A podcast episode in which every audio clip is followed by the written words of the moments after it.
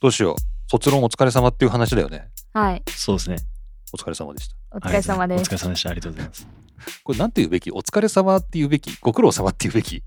ありがとうございましたって言うべき なんて言うべきどういやお疲れ様じゃないお疲れです様でかいいんじゃないね。ですかね。お疲れ様でしたっていう。お疲れお様でした。疲れ様でしおた。疲れ様でした。お疲れ様でした。今日はあの4年生卒論全部終わって集まっていただいてっていうことで、えー今日パウルさんとユッティさんに来ていただいてます。こんにちは。こんにちは。じゃあ、とりあえず自己紹介しますか。はい。パウルさんからお願いします。 4年生のパールです。よろしくお願いします。よろしくお願いしおま願いします。はい、えー、4年生のゆってぃです。よろしくお願いしますす。。よろしくお願いしよまろしす。これ、この前もこの2人の組み合わせじゃなかったっえけ。そうでしそうた。この組み合わせ取りましたねこの組み合わせで、なんか、いつ取ったっけって感じ。夏休み、明けてたっけなあれいつだっけ夏休み明 け初回、夏休み明けですね9月に収録して17回目かなにやってるみたいですうはんなんかポポケモンの、ポケモンじゃなくてなんだっけあポケモなンとかドラクエとかなんかなんかなんか、それで勉強してあ。たみたいああー、な。はいはいはいはいはいはい。そうそうそうそうそう数字をドラクエで覚えてやつですね。 そうですねそういうタイトルになってましたねはいそんな話をしてました懐かし懐かしい。懐かしい。そうですね。もう、早いですね。もうい、はいえーそんなお二人に集まっていただいた今日は、えー今日から、えー、と4年生がもう卒業ということでこれはだから卒業記念スペシャルですね はい。はい。はい。えー12人いるんで、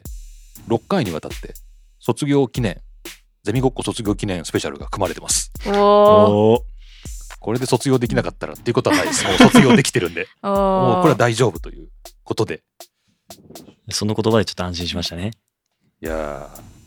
ーあれでも、あ、そっか、卒論出して、審査があって、えーっと、卒業の最後の確定って3月だっけ ?3 月。結構ギリギリですよね。 3月1日とかか。うんあ、そんなギリギリでした。まだ先だ。だかあらあ、わかんないです。わこー。の、この軸でもまだわわかんない。かんないですね。なるほど。はい。わかんないです。まあ、そんなおど 脅しをかけてもしょうがないんで、 まあ、普通にやってれば大丈夫なんですけど、まあ、そんな感じで、まあ、卒業記念スペシャルをお送りしたいと思います。えーゼミごっこ、この番組は、とある大学の文化研究室に集う学生と教員が、日常生活から卒論、SDGs までゆるくおしゃべりするポッドキャストです。という中の卒論ですね。はい。これ意外とリクエストが多くて、卒論の話をしろと。おー。おーあ結構あるんですよ。うん。なんかもっとみんな趣味の話とかの方が気になるのかなっていう。まあ、確かに趣味のイメージでし話のリアクションもすごいいいんですけど、うんまあ、学生さんが卒論の話をしてるっていうことがすごい面白いっていうなんかそういう声も多々おーあります緊張しちゃいますね。 そんな求められてたそうらで。すね。いやもう今日は打ち上げみたいなもん なんではい。もう今日はもう編集しませんからもうこのままのこの雰囲気がそのまま続き ますね怖い。いろいろ気をつけないといけないですね。そうです ね気をつけないといけないという感じでお願いしますはい、えー、というわけで今日この番組は今日この番組はっておかしいなうん 編集です、編集。っていうところもこのまま流れ ます。えー、じゃあもうほぼ生放送みたいなものですよね。もう編集がないってことは。編集がないです。実質う。ん。わかんない。ある瞬間にこれは編集をしようっていう決意をするかもしれないですけど、こう原則編集をし原な則い。編集な しで。原則編集をしない。やっぱこう卒業記念スペシャルだからね、こうありのままを出していこうっていうことでやっていきたいと思います。はい。は、はいいそんなゼミごっこ、緊張感あふれるゼミごっこです。えーこの番組は Spotify、Amazon Music、Apple Podcast、Google Podcast などから全世界に無料配信しています。各サービス内のゼミごっこ番組ページから番組登録してお楽しみください。ということで、今回もよろしくお願いします。お願いしよろしくまおす願。いします。大学発ポッドキャストゼミごっこをお送りしますこれがもう編集せずそのまま流れる。 あ本当にないんだ。どうなるんだろうって。別に普段からそんなに編集してないですけどね。いや、そんなことない な。このパール、このパール編集率すごい高いんやですよ。やっぱり向いてないんだな。いや、向いてないとかじゃ ないのよ。まあ、生放送は向いてないかもしれないあ、ね。そっか。生放送、生いっちゃうからか。生放送、生放送に注意っていうあね。あそういうことかなんか初回とか緊張して全然喋れなかったじゃないですかあーだからそそうだの空白が多すぎてもう喋るの下手だからちょっと編集でいっぱいだなっていう意味かと思いましたあ。なるほどね。でもそれはもうあれでしょ乗り越えたんでしょなん まかあなんとかもうこうその頃次やりユッティと話しもう乗り越えたっていう、はい。なんとか。なんと か。なんとかということで。はい。それじゃあ今日は卒論終わったスペシャルなんで、じゃあまあ卒論の思い出話でもするかと。ね。我々の歩んできたこの2年半。 2年半。二年半そうですね、2年う半。ん2年半。学生4年間のうちの2年半。この振り返っていくかという感じです。じゃあまずはまあお二人の、まあ、大体出来上がった論文がこんな感じだっていう話をしますか。はい。はい。はい。えーと、じゃあどうしましょう。じゃあまあ、心の準備ができてるパウルさんからいきますか。はい。どどんな感んじですか内容ですかまあ、な 内容以外何言 うの書式書式とか A4 の縦書きでと かみんな一緒だよそんなの 40×25 秒で、そう40 ×20 余白は30ミリでみたい上は50ミリ で。なそうそれじゃないそれじゃない、しかも暗唱できるユッティが 偉い、あのはい。私は、えっと、世界の終わりというバンドをカウンターカルチャーと絡めて、で世界の終わりの作品を研究して、世界の終わりがどのようなメッセージを人人々に伝えようとしているのかということを研究しました。そうでした、はい世界の終わりはまあバンドですねはい。バンドです。バンドですねいいんじゃないでしょうかはい。これユッティも絡んできて全然大丈夫ですはい。むしろ今日僕あんま喋りたくないん でもう黙ってないですねうん司会喋らず司会進行ってことで司会進行。司会進行ってことで、まあ、主にお二人にこう話していただくそういう趣旨でいきたいと思います。はい。という「世界の終わり」の研究をして、まあ、そのバンドの伝えるメッセージを明らかにしたというはい。そんな感じですね。はい。そして、えー、とじゃあユッティさん聞いてみますかえっと、僕のやつです かね。誰の すいません。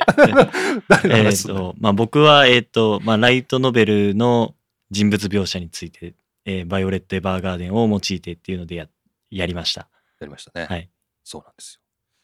よ。いやお二人どうですかまあじゃあやってみてってことでお二人で検討をたたえ合ってくださいじゃあ。お疲れ様でしあーおた疲。れ様でした。 あの、いの命というか、死なずにここまでたどり着けてよかったなっていう。やー本当 に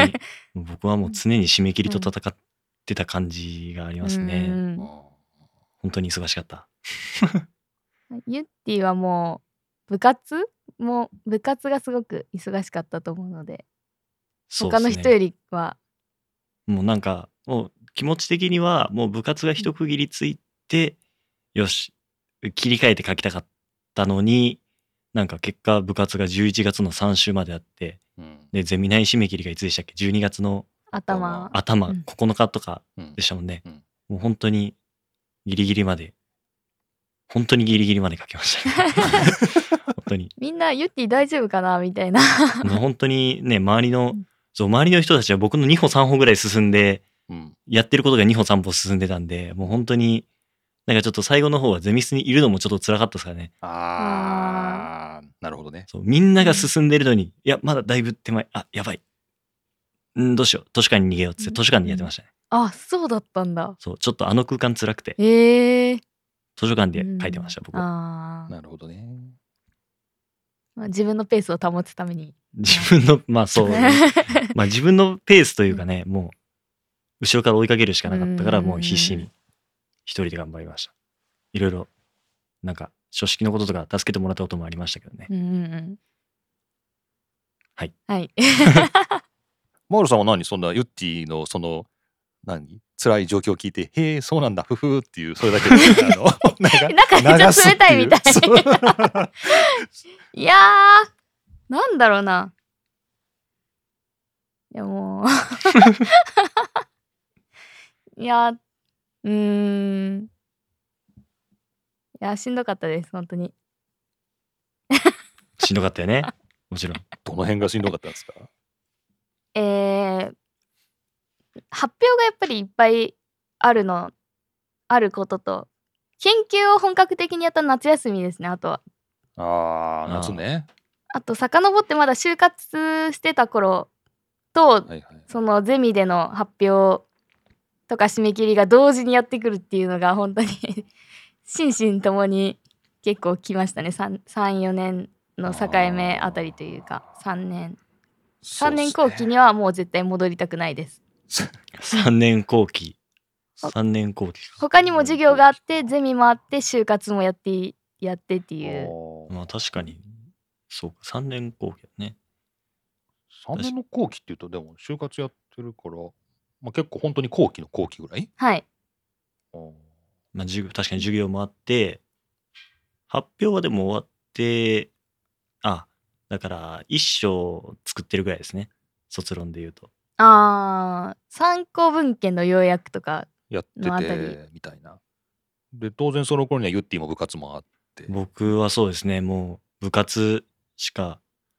もうほぼ部活の記憶しかないですね、そのぐらいの時 期って。もう本当にだから僕の卒論の思い出って本当にここ2ヶ月ぐらいな感じなんああそうなんだで、そう、今、夏休みに研究やってって言ってましたけあーどはいはい、僕は夏休みもうひたすら部活しかやってないんで、うん。もう遠征も、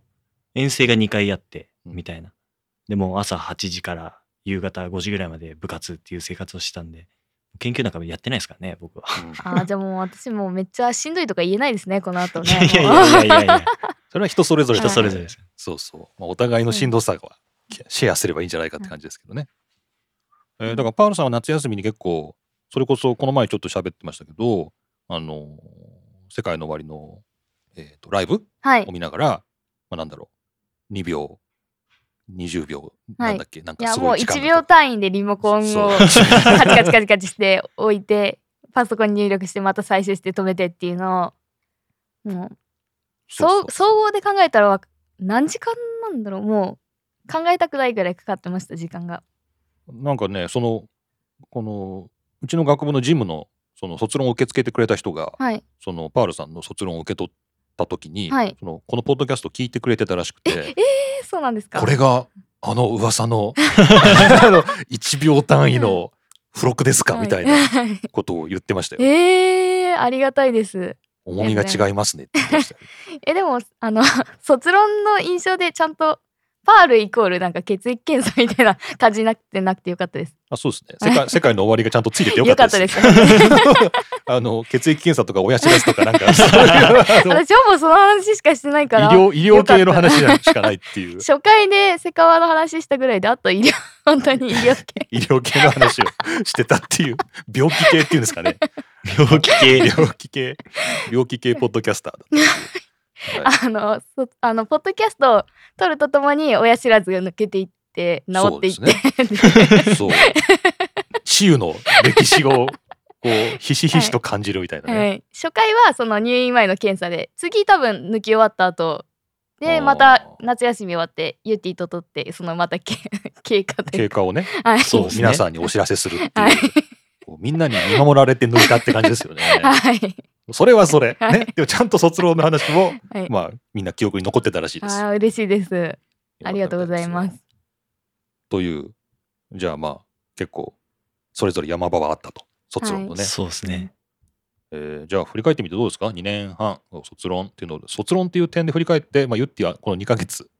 まあでもどうなんですかねテーマを考えたらもっと前なんでねそうですテーマ考えたのはそうですね。もっと前ですね。その時の自分に何か言ってあげたいこととかありますかお二人はそあの2ー年前の自分このテーマにたどり着いた自分と自分んなんだろうこのテーマにたどり着いた自分に拍手ですねあでもそれはもう それどういうことなんですか自分は褒めてあげ褒め、 はいあお前それでいいんだよっていう2年後の自分が言ってくあるみたいな、はいそうですそうですこれでいいあよのそのままえでもいけよってこのテーマにたどり着いたのは本当に先生にたくさんアドバイスもらったのもあるんですけどそうだっけえ本当です本当ですあうのん世界の終わりとカウンターカルチャーは別に最初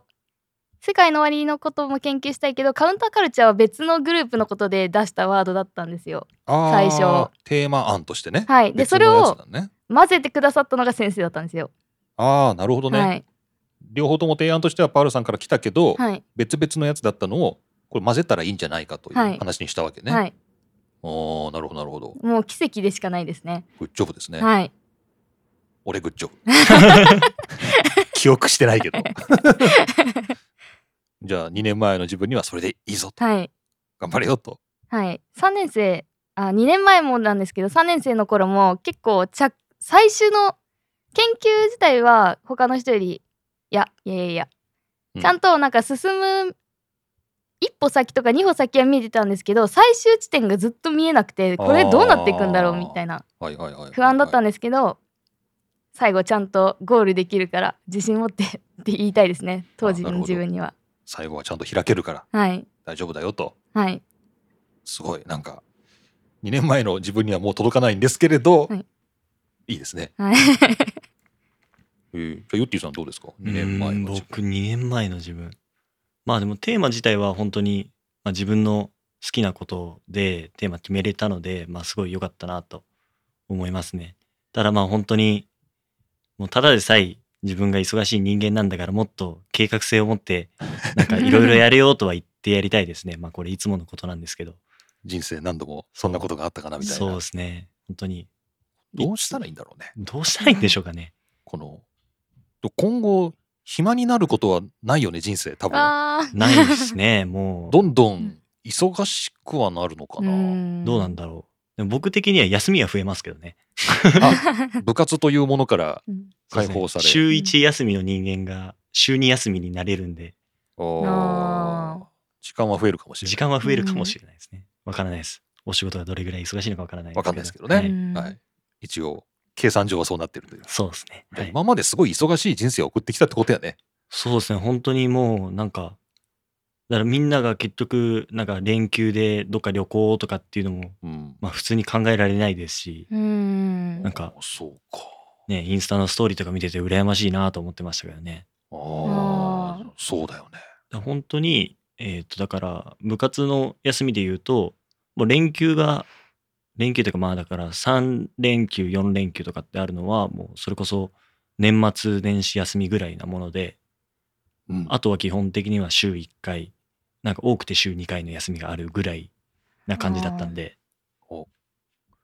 じゃあ暇になるかもうな、ん どうだろ暇にはならないかもしれないですけど時間は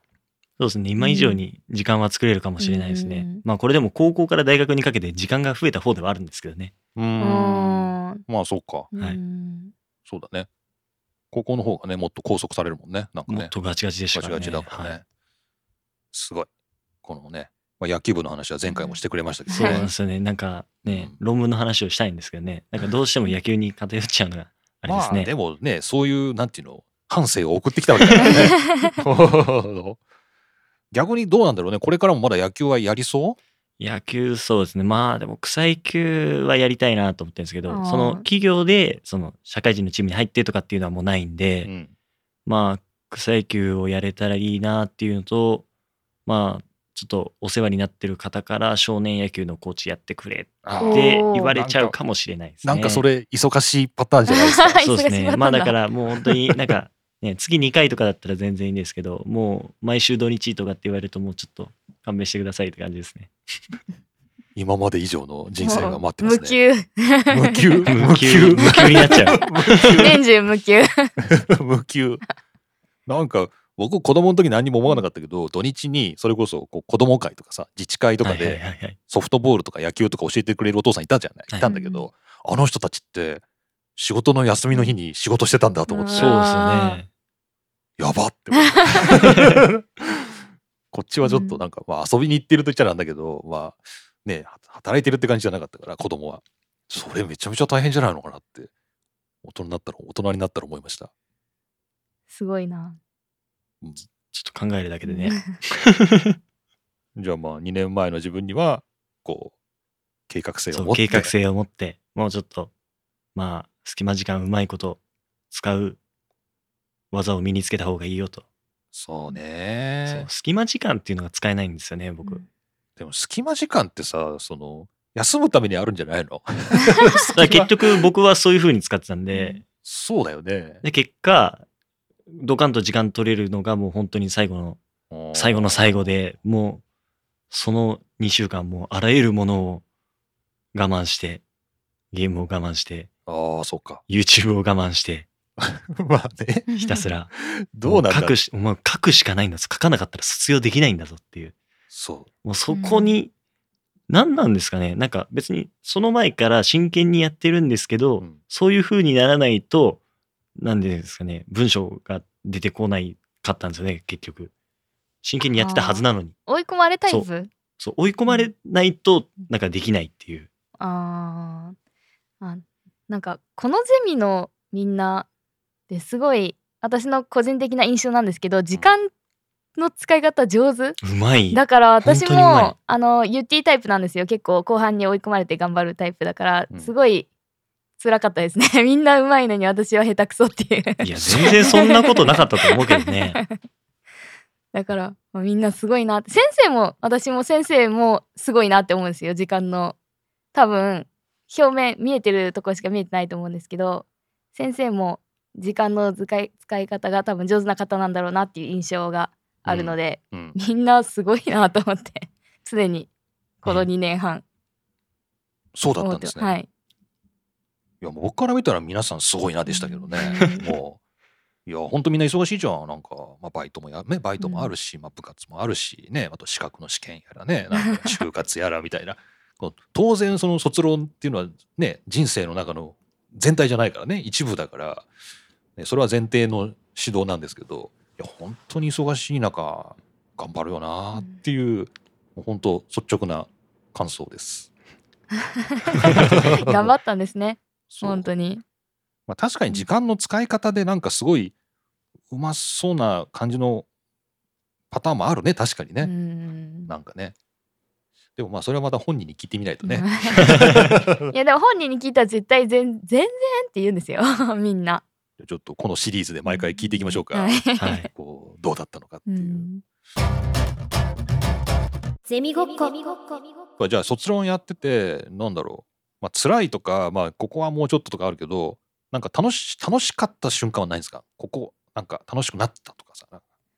ああ私はなんだろう研究していくうちに「世界の終わり」こんな一面があったんだっていうのをだんだん知れてってあだから私はこういうポイントが好きで好好きだったんだっていうのになんか気づいていってもっとファンとしてなんか好きな気持ちが膨らんだのでそれはこのテーマでやってよかったなというか卒論に選んでよかったなって思えた瞬間でした。あーなるほどね、うん、なんか途中で言ってたのが、なんか世界の終わりから私に近づいてくるみたいな、すごい怖いこと言い始めた なんかいやなんか説明難しいんですけあれどどういうことだったんですか、あいれは。や研究で最後、えー夏休みあたりからさっきはあのさ着地点が分かんなかったっていううん話だったんですけどだんだん見えてきた時にあこういう風に書き終わりたいなっていううんうんのだんだん見えてくるじゃないですか。それがその、うんカウンターカルチャーみたいなはい、感じだったのね、はい大人に反抗するみたいな。はいうんでまあなんかまあ予想それはまあ自分の仮説というかまあこういう風だろうっていう風で終わっていくのかなと思ったんですけど2022年「世界の終わり」が結構ヒットした年でヒットした年というかそうだね、わはよいく耳にしましたよ話題になった確かにそ年うでだっすねたので結構いろんなことをいろんなこと例えばえっと「まあ、紅白」に出場したりとかまあそうだったね。 レコード大賞を取ったり、うんうん TikTok ですごい話題になったりとかっていう中でその私が書きたいって思っていることをどんどん証明していってくれるというか どういうこと その自分の結論にはい、結論として言おうかなと思ってたことを、はい、どんどんバンドがやってってくれたはいのね。やっててくれて。それはどういうことなんだろうなだ。から世界の終わりからどんどん私の書きたい論文の方に近づいてきてく れて本人が。はいもう本当に嬉しかったんですけどそれと同時に証拠が揃っちゃってるからあとは自分の文章の書き方での力量が問われるわけじゃないですかあーだからプレッシャーもどんどんどんどん大きくなってこれでなんか大したことない文しか書けなかったらどうしようっていうので、せっかく本人から近づいてきてくれてるのに、 はい、おーうまくまとめられなかったらどうしようっていう不安だから嬉しいと不安が両方そうね、ありましたずっと。まあ単純に楽しいとか嬉しいというかまあ嬉しいけどちょっとプレッシャーも高まるという、はい、すごい。最後9月10月ぐらい、10月11月は、うん結構プレッシャーでした。すごいね、はいそのなんかね確かに今年あの、ね、正直この最初の卒論のテーマを決めるっていう2年前かな、はいのは時いで「世界の終わり」って言われてもあんまりピンとこなかったというかはい。なんだろうちょっとなんていうのヒットしたのはちょっと前というかああそうですあーそうねですねなんか話題にになったのは、だから、まあ、パウルさんにとってはとっても大事なバンドだっていうそれはもちろん当たり前なんだけど、はいなんかあなんていうのかな、まあ、青春の音楽なのかなみたいなね、はいはい感じがしたんだけど確かに2022年はい去年かもうすごい話題になって先見の明があるなと、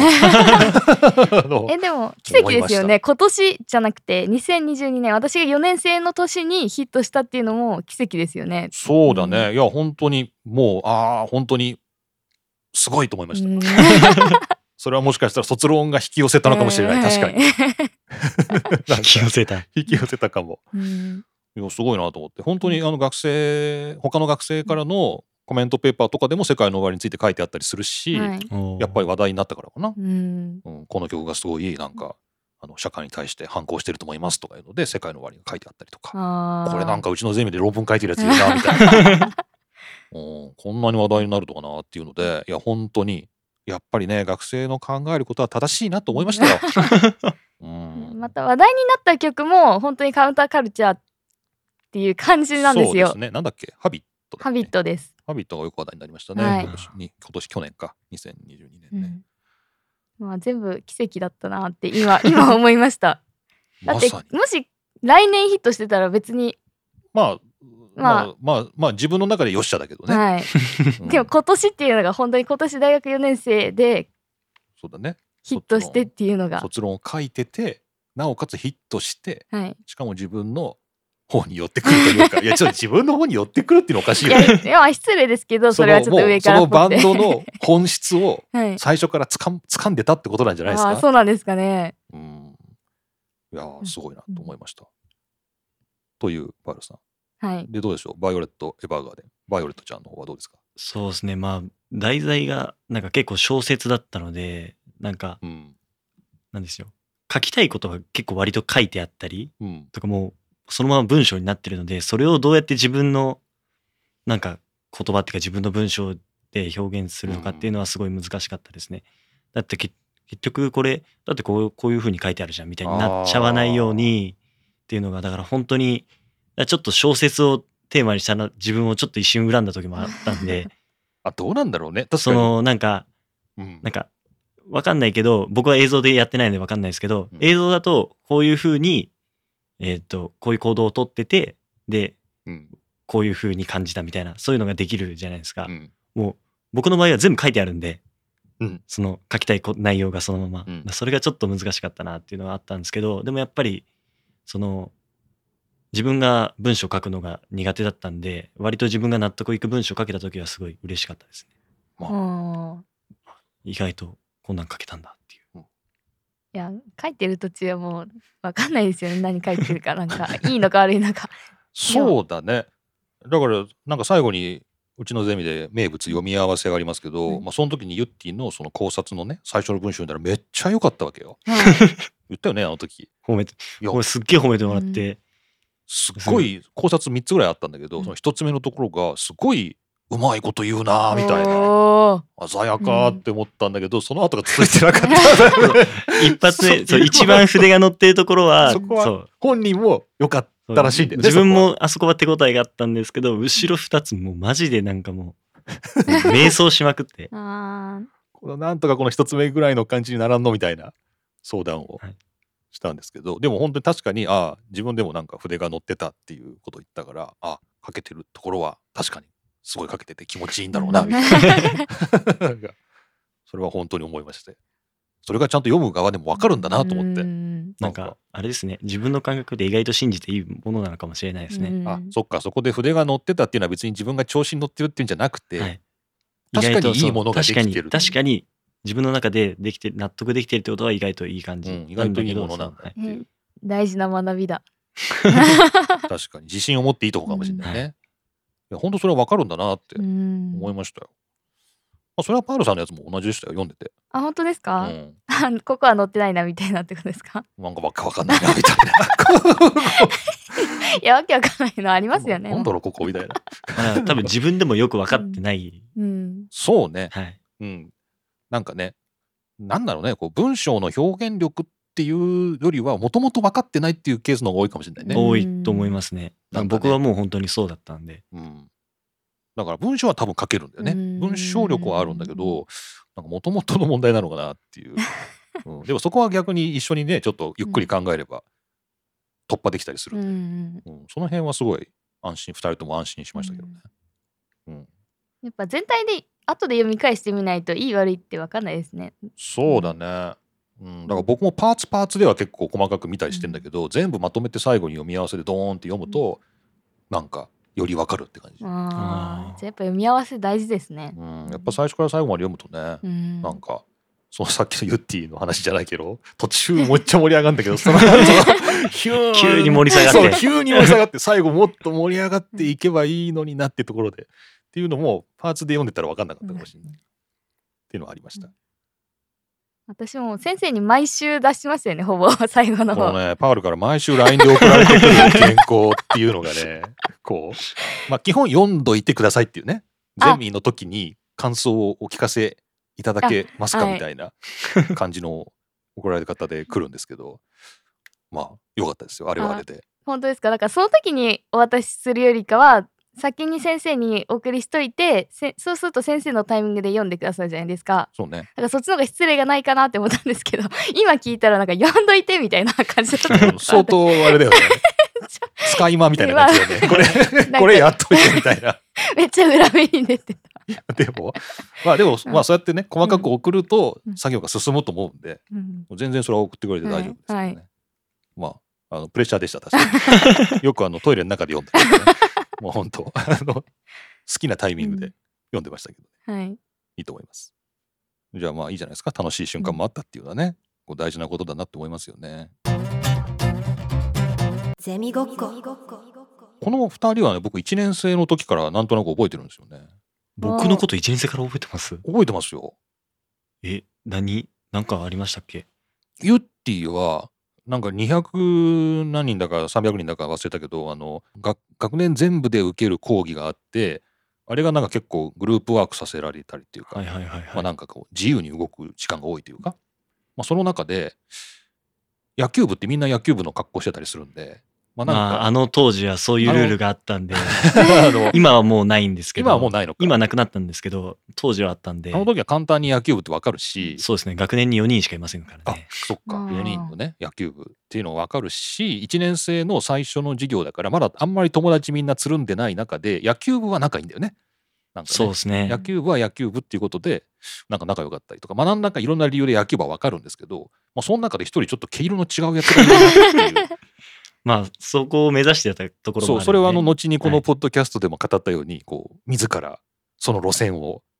開拓していったっていうね。 こう野球部らしくない野球部を目指してたっていうことを言って て、あそうなんだと思ったんですけどその時にあこいつなんか野球部っぽくないなっていう のでなんかすっごいよく覚えてたんですよね。ああ印象に残ってたなら良かったですね。そうですねでその後にでも全然授業とか取ってなかったから、はいはい。あそ名うな前んだも知らなくて、まあなんか野球部っぽくないやついたなっていうふうにまあこう顔とか覚えててでゼミの応募の時にも、まあ、名前見てもピンとこなくて、うんこれ誰だろうなユッティみたいな。で面接やるからねはいあ、ったら、おこいつかみたいな。ああの時はす知ってでたみに、たいなあの時すでにジャージじゃなかったですからね。あ、そっか。はいもうあの時はね、はい私服でね、はいそう、でもこいつ知ってると思って、あ野球部っぽくない野球部だって、面白い採用みたいな。もう本当にあの面接は緊張しましたけど ね。ガチガチでしたね。うんはいいや、ガチガチ、ガチガチでしたよ。もうなんだろう、この人っていう。ロボットかなって。いやー緊張しますよね。そう、ガチガチでしたわ。いやでも覚えてたんで、ああ、この子ね、みたい な。そう、だから、振り返ると、その、全員が受けてた1年生の授業まで遡るぐらいの思い出ですよ。おーもそれはなんか嬉しいですね。ね、そこまでの感じですね。パールさんはなんか僕の授業を取ってたと思うんうで、はい。なんか、まあ、前の方前の方かなあー前の方に座ってまし比た。較的前の方でね、はいまあ、右僕から見て右側ぐらいかな、はい教室だった左側はのいと。ころで、まあ、45人の友達と一緒になんか楽しそうに受けてる。結構手挙げてたと思うんですけどあ。そうですね。ね当時はね、うんうん結構学生から発言してもらうっていうことがあって、はいい、ろいろ言ってくれたなというはい。感じがあったんで、あの名前もよく覚えてましたね。ああ。なんかコロナ禍に入ってオンラインの授業になったじゃないですか、うんその時に先生にコメントを送ってまた返返事が来るみたいなのあったじゃないですか、うんあの時に「R さん覚えてますよ」みたいなことが書いてあって「えびっくり」みたいな、おーいやもう覚えてましたうね、ん、だから大体覚えて大体ね、まあ、僕の記憶がいいとか悪いとかじゃなくて大体覚えてるもんだと思うよ多分 分これだから、これを聞いてる学生は気をつけないといけないですね。先生は覚えてるよっていう。 気をつけんのなんかなんかすごいあれだよね緊張するねなんか これでも忘れてたらどうしようみたいな僕思っちゃうけどね、うんよく覚えてましたよだから、まあ、そこから考えるともう長いこ時が経ったなって感じですよね、はいはでもちゃんとそのあたりぐらいから私この先生のゼミゼミに入りたいみたいな思ってた思ってました結構12年ぐらいからおお早いね、はいでも先生あなんか募集しないかもみたいな噂あってその私たちの年の時え、そんなんあったっけえあっあったたんだと思うんですけどなんかもういない先生どこか外国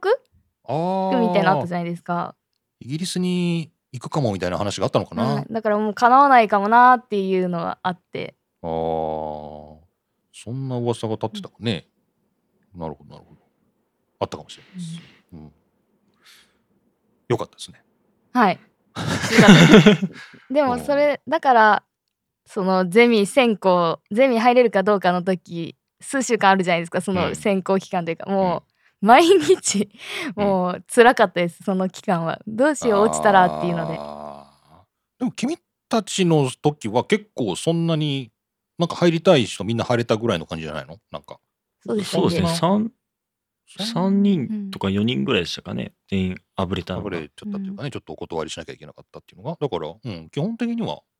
みんな大体そんなに思ってる人は大体入れたんじゃないのあーなんか思ったけどね。まあ、ユッティはだいぶそれこそ緊張してたんで、こいつどうしようかなっていう感じはあったよね。うん、なんか、その三、なんか三人しか落ちないみたいな、逆に緊張しませんか、 あー確かにうん まあ、嫌だかも ね。はい、なんか逆になんかもう、それこそ、なんか僕就活の時は50分の8とかだったんで、うんあの逆にもう、まあ別に落ちても、ああ 落ちてもまあ別にぐらいな感じだったんですけど、逆にちょっと緊張感ありましたよね。そんな大量に落ちる中の一人だったらまだしも、はいはいはいはい。 三人選んで落とされる中のはい三人はめっちゃ緊張するみめったいなちゃ緊張するみたいな。そうかもね。まあね、そりゃそうだよね。まはあ、いこっちも落としたくはないんですけどね。うん そうですねうんお互い辛いというところですけど、まあ、安よ ね。なんかね、そんな思い出もありまして、いや、お二人ね、本当に頑張っていただいたっていう感じがします。ありがとうございあまりがとうごすざいます。全 く。時が経つのは早いっはいていうね。まあ、バーガーでもね、僕それもね、最初にね、バイオレット・エヴァーガーで、なんか、なんかだいぶ迷ってなかった、最初決めるとき。なんかメンタいやなんーかの先輩ともなんかだいぶ相談してたような。そうですね。なんか、そもそもこの多分、面接の時は、えーっと、バイオレット出したのかなバイオってないかななんか、だからアニメとか漫画とかゲームとかライトノベルとかそういうのを使って研究がやりたいんですっていう内容で確か話してたと思うので面接の時は。そうですね。でそれからまあどうしよう結局じゃあなんかそのメンターの先輩からなんか作品1個決めてみたいないうふうにアドバイスもらってじゃあでその時多分決めてたあたりでその映画とかうんがすごいやってたんで、じゃうあんバイオレットにしようっていうふうになったのかなっていう確かそんな感じの記憶です。そうね、バイオレット・エヴァーガーデンも劇場版やってて、はい、僕も見てはなかったんだけど、あのそれこそ劇場の広告とかでよく見たり、はい、はいなんか可憐な少女か、可憐な少女が、少女だけどなんかもう少女には見えないんですよね。そうだね、うん、なんか、まあ、可憐な女性が、こう、バーってこうあの映画館のね、あの大きな広告、ライトはにいついた、そこでよく見てて、なんだろう、この綺麗な絵って思ってたのが、まあバイオレット・エヴァーガーデンだったんだけど、はあいあ、あれか、みたいな。あの絵が綺麗でやっぱバイオレットがすごい綺麗なんでやっぱそこにもうみんな引っ張られていくと思うんですよね。うん、僕も最初アニメを見た時ってうん、 YouTube の CM だったかな YouTube の CM で見て「うわ何これ綺麗面白そう」と思っておー見てまんまとはめられた感じなので、なるほどね、あーはい、そうなんです。ぱバイオレットに魔力があるんだなと思いますね。まあね、論文的にもね、そのキャラクターをね、なんか、なんだ、どういう表現だっけ消費していくじゃないよね。なんだっけなんか設定を消費していくそうみだたね。いな。みキたャいなラクターのね、うんそれ自体が物語になってるみたいなね。うん はいこれちょっと難しい話だよね。難しいで すねそう。はいそれをだから書くの大変だっただろうなっていう感じだよね。はいそあー頭で分かってても文にできないっていうのは本当に何回うもそあうりだまよ。しこた。れどう、どういうふうに書くのかなみたいなはなんね。かね、 頭で分かってるっていうか、ニュアンスは分かってるんだけど、分かり、わほん果たして分かってるのか、分かりきれてるのかっていうのがね、本当にあってれあね、ー難しかったです。他の人に伝わらなきゃ意味ないしね。 はい。そうなんなんかねそうだからそれこそさっきのね読み合わせの話じゃないんだけどまあユッティはだから完成が遅かったっていうかもう最後の追い込みで頑張ったからもうほんと読み合わせで初めて読むみたいな感じで、まあ、全部通して読んだんだけど、まあ、はいその時に、でまあね最後あの考察のね最初は素晴らしかったんだけどだんだんとなんかあれってなってで結局どういう感じみたいなね話をしてた時にその、まあ、キャラクターのそのキャラクターの設定を消費していくっていうこと自体が物語なんですよみたいな話をし始めて書いてないねみたい なそのそのことが論文に書いてないねみたいな、。そうですねそれ書かなきゃダメなんじゃないのみたいな話があったねそういえば、はい、ありました。ありましたあーじゃあアウトプット大事ですね。ちそうゃアんウトとプットされてなかったんだと思った そうそう文章にいきなりするとなると固めないと出せないけど喋ってるだけだったらもう思ってる単語を出していくみたいな感じじゃないですかあ。はいはいだからそれで最後先生が整えて 整えてっていう風になるんですかね。整えられるかなって感じでもなんか私は整えてもらったこといっぱいあるなっていおうーこの2年まあ、僕はなるほどって聞いてるだけだけど ね。うんへえみたいな。でも確かにそれを表現するってところがやっぱり難しかったかもしれないね。うんはいまあそれはユッティの言いたいことがそもそも難しい のよ。そうこれもちゃんと果たしてねどれぐらいこう発表会とかでもみんなに伝わったかなっていうところがそうですね。それが次の悩みとういうか、まあ、そうだねそこがね釣りと取り組むべきところではありますね。まあねそはいの辺がね、そうあ面白いですねって言ってほしいもんねなんかね、はうんもちろんあの「バイオレット・エヴァーガーデン」を読んでもらうきっかけにもねそうですね。本当にそこにつながればいいなとそう思ってます。いいなと思うしね、はい僕も読みましてその回はあの以前ゼミごっこで配信してると思いますんではい。皆さん聞いてください聞いてくだ さい。宣伝 結構あれ人気のエピソードになってますよなんか再生回数がお多ーいそれを聞いてびっくりしたんですけどね。なんでだろうねあれってみんなすごいなんか聞いてるよあの時まだユッティ初出演で結構硬い時なんですけ どガッチガチ、ガッチガチで声小 さい。 そう波波形形がが波形がない。波形が揺れてないっていう問題があった時ですねそういやでもみんな聞いてくれたみたいでなんかすごい面白い回だったのかなって思いました素晴らしいです。ユッティって名前が良かったのかもしれないあね。名前かそう、このユッティって名前、ここで話すと、パールさんがつけてくれたんですよね。あーそうだ。命名パール、うんそう命名パールです。なんかこう、命名っていう、なんかあの、紙、あ の、なんかあるよね。赤ちゃんの名前書いて、命名、ユッティみたいな、はあるけど、そういうの置いとかなきゃいけないですよね。はい。もう名前が良かったかもだって。おー嬉しいですね。ね。はい。ね。私の名前だからねっていうこと を言っていけばいいはわいけです、ね私がつけました。そうですね。はい。そうです。はい。ありがとうございますっていはうい感じですね。 はい。そんな感じの。あなんか他思い出ありますなんかゼミとしてのこの思い出なんかあれば、こあう、卒業前に何かありますかあーあります、えなんか、まあ、ゼミとしてというか、まあ、その、それこそパールさんとの、あれで、うん話で言うと、僕たち誕生日が同じなんですよね。あーはいはいはい。あ、そういえばなんか言ってたね。はいはい。誕生日が同じなんですよ。うん。なんか、それがすごい、なんか、面白かったですよね。なんかう、ええすごいね。誕生日一緒やんって。誕生日が一緒だっていうことに、な何が生まれるのそれについて。えなんか同じ日に生まれたってすごくないですか？ なん か、そう今まで生活してきて、なんか、めったに出会わないじゃないですか。まあまあまあ、確かにいないね。僕もあと僕のおばあちゃんと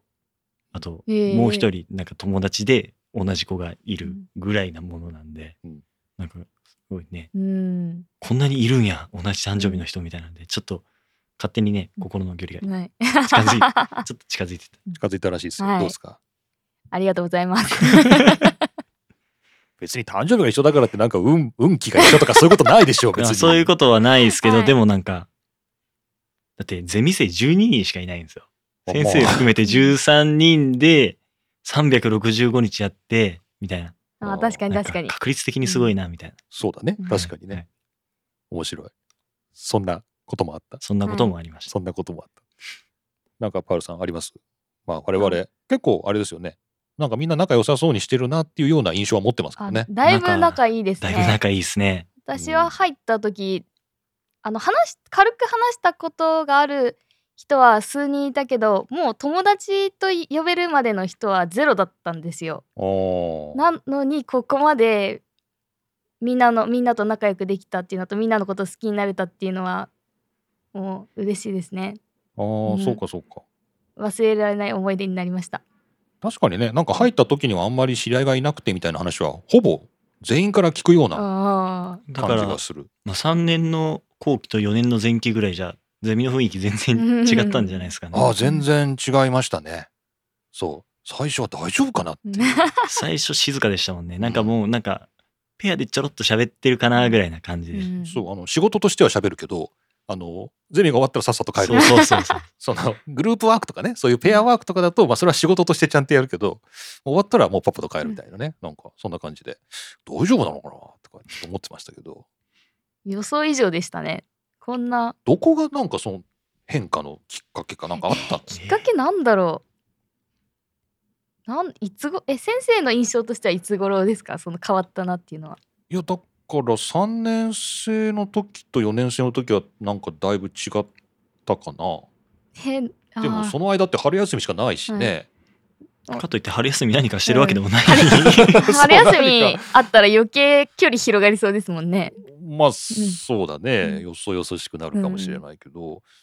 えー、どこで変わったかなでもやっぱり4年に上がってからですかねそうですね4年かなでも4年うん仲いいなみたいなのはでも夏休みに近づくにつれてより感じたかなああーーじゃあまあ6月のうん回が良かったのかな。あそれなだんったらか集まってみたい集なま集まっての。い6月って何のきっかけもない時だね6月ってやなんかあでもそれこそあれかな3年の終わりぐらいから話してたのかな。なんか僕がすごいそういうのやりたくておうおうおうおう結構場所とか探してで6月の終わりに僕の休みがあった んで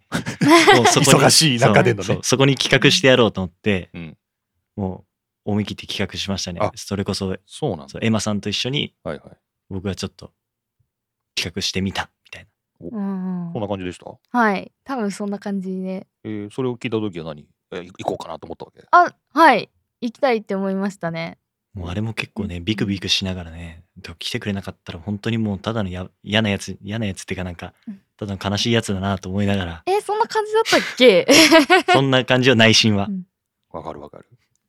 来てくれるかな来てくれるよねと信じてね、企画して、結果それで仲良くなれてたらよかったですね。よーじゃあうんユッティお手柄ですねおーみんなユッティに感謝でユッティに感謝ですねエそう感謝してもらって。感謝の感謝の会をやらなきゃいけませんけどね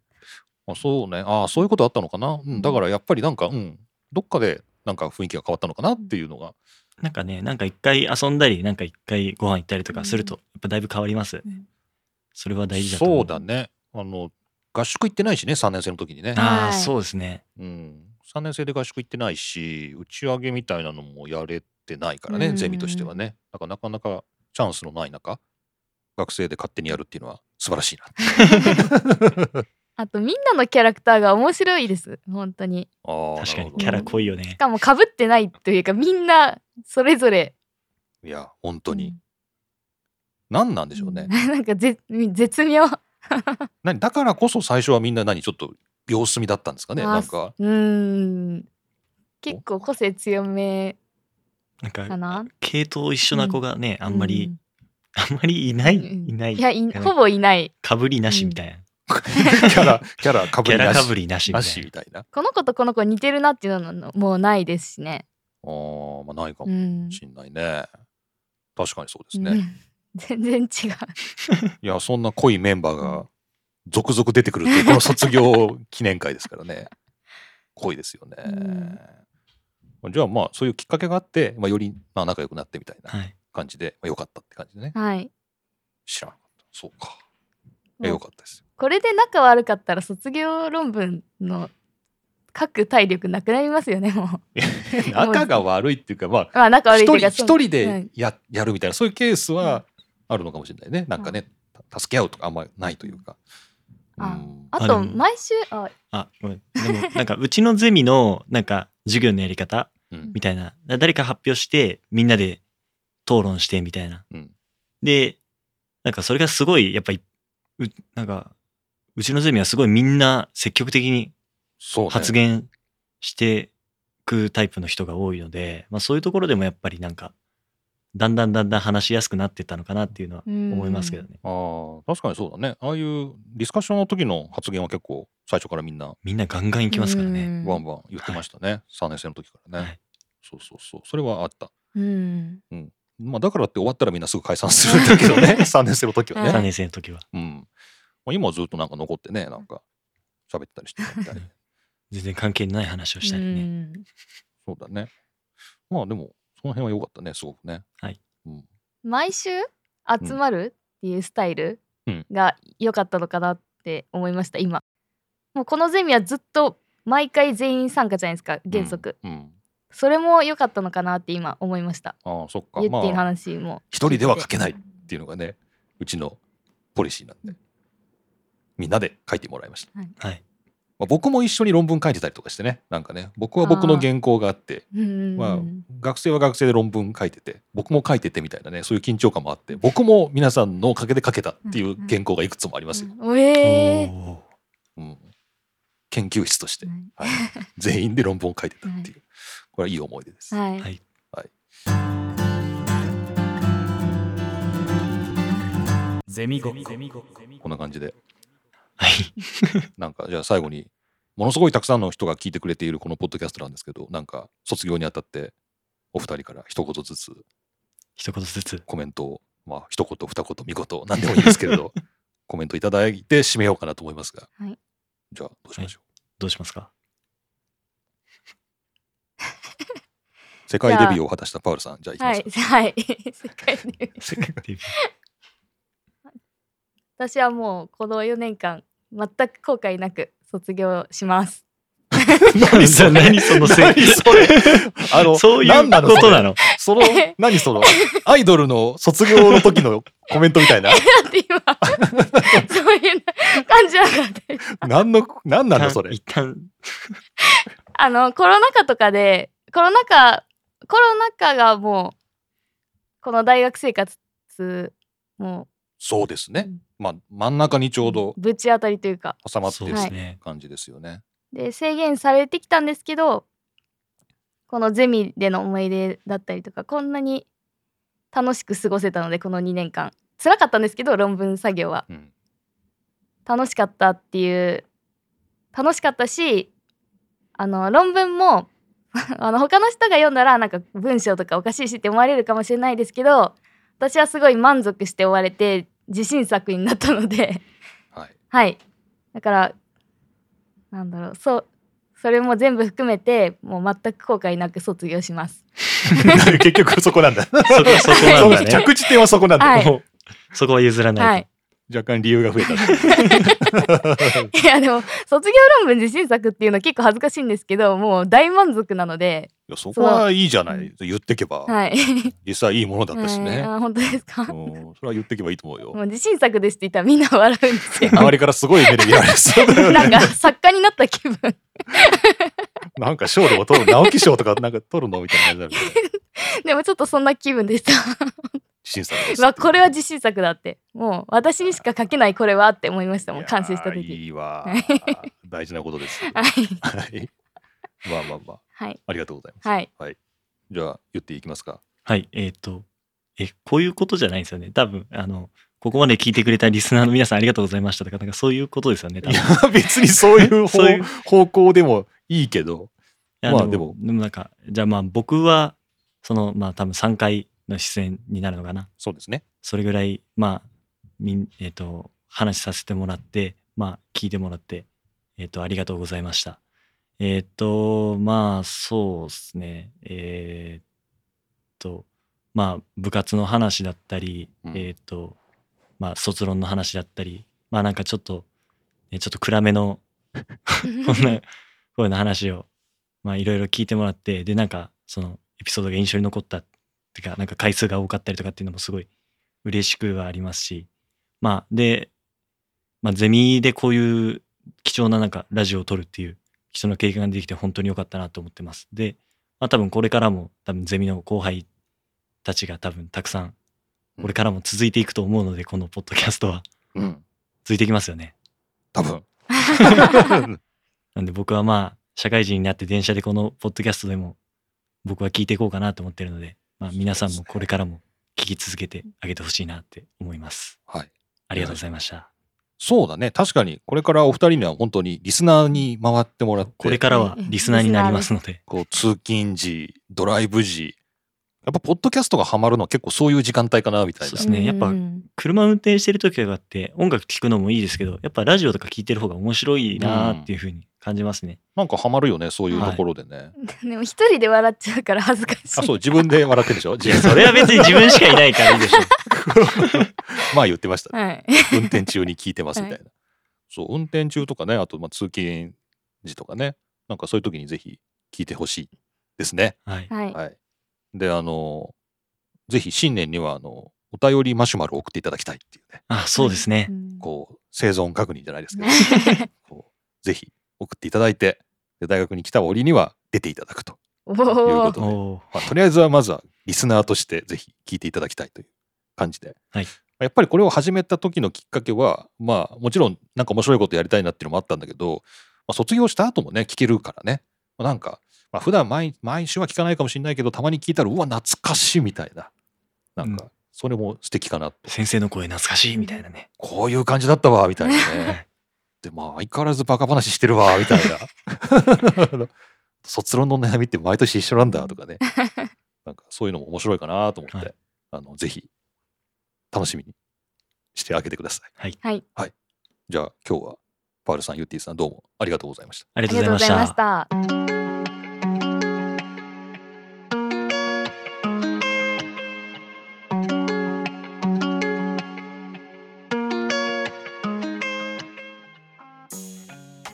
はい。というわけで、ゼミごっこ、今日はパールさんとユッティさんを迎えて、4年生の卒業記念スペシャルの第1回目をお送りしました。いかがだったでしょうか。収録がね、これ1月の半ばぐらいで、で今日がね、2月7日なんですよね。2月7日、明日配信って感じで、まあ、だいぶ時が経って、僕も久しぶりにこれを聞いてみたんですけれど、いやーなんか2人の人柄がにじみ出ますね。なんかね これまあこれ聞いている皆さんはこの2人にね、まあ、パールさんとユッティさんに会ったことはない、ね、どんな人か知らないという方の方が多いと思うんですけど、まあ、会ったらねああこういう感じかっていうふうにですねなんか思っていただけたりするのかなとなんかねそういうもうなんか本当に人柄がもうそのままこう言葉ににじみ出てるなっていう感じでねあのすごく懐かしく思いましたっていうには早いんですけどねまだこれから卒業式で会うはずなんで まあ本当にもう懐かしく感じましたよはいであの収録1月半ばで今2月の頭でその間に卒業論文発表会ですね卒論の発表会も一般公開で行いましてまあ結構ねあのもちろんゼミの2年生ですね今度来る2年生で3年生4年生であとまあ他の先生方であと通りがかりの方もとかねあと4年生の知り合いのねこう学外の方とかも、まあ、結構何人か来ていただいて、まあ、あのポスター発表なんですけどねあのポスター発表で、まあ、結構なんか良かったです。でこの番組を聞いている方も来ていただいたりしてですね、まあ、学内の方なんですけどあの4年生を実際にね見て会ってあ声と顔でね あのあこんな子だったんだみたいななんかそういうオフ会みたいなね、なんかそういう楽しみもあったそうで、まあ、卒論発表会も無事に終わってよかったんじゃないかと。ユッティさんもですね、パールさんも工夫をしたポスター発表で、もうパールさんはこの世界の終わりですね、セカオアのさまざまなグッズですね、えーこのステージのジオラマみたいなね、そんなものまで、えー用意されて、非常にこう臨場感あふれる展示でしたし、えーユッティさんもね、えーバイオレット・エヴァーガーデンの秘蔵のですねこのブックレットですかねこう劇場公開の時にこう配られたものらしいんですけれども、まあ、それをちゃんとコンプリートしていて、まあ、それをこう並べて展示とかしてあ本ってねこういう風に飾るとねこんな風に綺麗になるんだねみたいな、まあ、そんなような話もしたりして、まあ、2人とも気合の入ったポスター展示で非常に良かったと思います。で、えーこうやってエンディングを僕が一人で話しているのは、まあ、思い出話に浸るためだけではなくお便りをねちょっと紹介したいなとえー思ってえーこの時間をとってます。もうなんせですね1月の半ばから末にかけて収録したものが順次これから6回流れますのでこれからいただいたお便りをねいつ紹介しようってちょっと思ってたんですけどこのエンディングの時間を使って僕が代表して紹介してお便り自体は4年生や3年生にもうすでにシェアしてありますので、まあ、本人にも届いていると、まあ、そんなような状況になってますので皆さん引き続きお便り励ましの声卒業の記念の言葉などですねいろいろいただけたら代読して、えー皆さん、え4年生3年生にもシェアしていきたいと思います。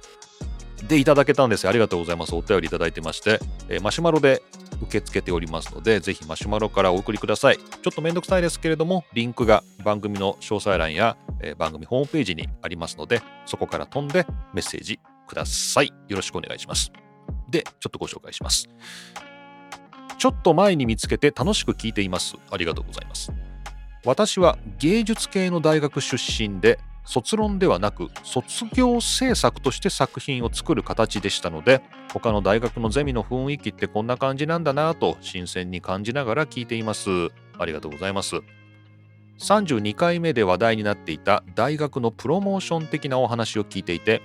地方出身で取り寄せた大学のパンフレットだけを頼りに進学先を決めなければならなかった約30年前のことを思い出しました、うん、この番組を聞いてこんなところで学びたいと思う学生もきっといるんじゃないかなと思いますそうですね4回生の皆さんの声がもうすぐ聞けなくなるのは残念ですがまた新たなメンバーが加わって番組が盛り上がっていくことを楽しみに今後も聞かせていただきます推進14回目お便りのパートでのカヌレのくだりファミさんの「甘くねえぞとお菓子だけに」という小ボケが先生とパールさんに完全スルーされていて笑いました。ということで匿名でマシュマロいただきましたありがとうございます。いやそんなボケを覚えてないわ全然覚えてないこれパールさん覚えてんのかなえーすいませんあのファミさん申し訳ありませんでしたツッコミを入れるべきところをスルーしてしまいまして大変申し訳ありません でもまあ面白かったみたいなんでよかったんじゃないでしょうかあとこれかここのプロモーション的なってねこのはるちゃん来てねあの話したところですけれども、まあ、ぜひあのこの大学この学部、えーこの研究室でね学びたいという方はまあちょっと調べてですね ネットを駆使してですねこう調べてここじゃないのかっていうところをこう探り当てて来てほしいですねもうそこまでして来てほしいっていうね、えーことに一応しておきます、はい、来年度ですね2023年度もとある大学の文化研究室からということで道をゼミごっこやっていくつもりで、えー大学には予算請求しましたんで、えーどうなるか分かりませんけれども、はいまあ、続けていくつもりでやってますんで引き続きよろしくお願いします、えーこちらの芸術系大学ですね芸大系の出身の方またお便りいただければと思いますありがとうございましたはいこんな感じで、えーエンディングでしたまあ何ですかねこれからまだ5回あの続きますんで卒業記念スペシャルここで全てを語り尽くすとあの今後話すことがなくなってしまいますんでもう今日は、まあ、とりあえずはですね、まあ、パールさんとユッティさん誕生日が同じだというそういう同じ星のもとに生まれたソウルメイトだそうですけれども、まあ、ぜひ今後もよろしくお願いします。というわけで一人寂しく収録しました。ちょっと一人で喋るノリがよくわからず、えー大丈夫かと心配になってますがまあこんな感じでゼミごっこまた次回もお楽しみください。さて、えっと、次回予告ができるんですね。えー次回予告は、えー36回目はエマさんとベルさんをお招きしての卒業記念スペシャルを来週お送りしたいと思いますのでお楽しみに。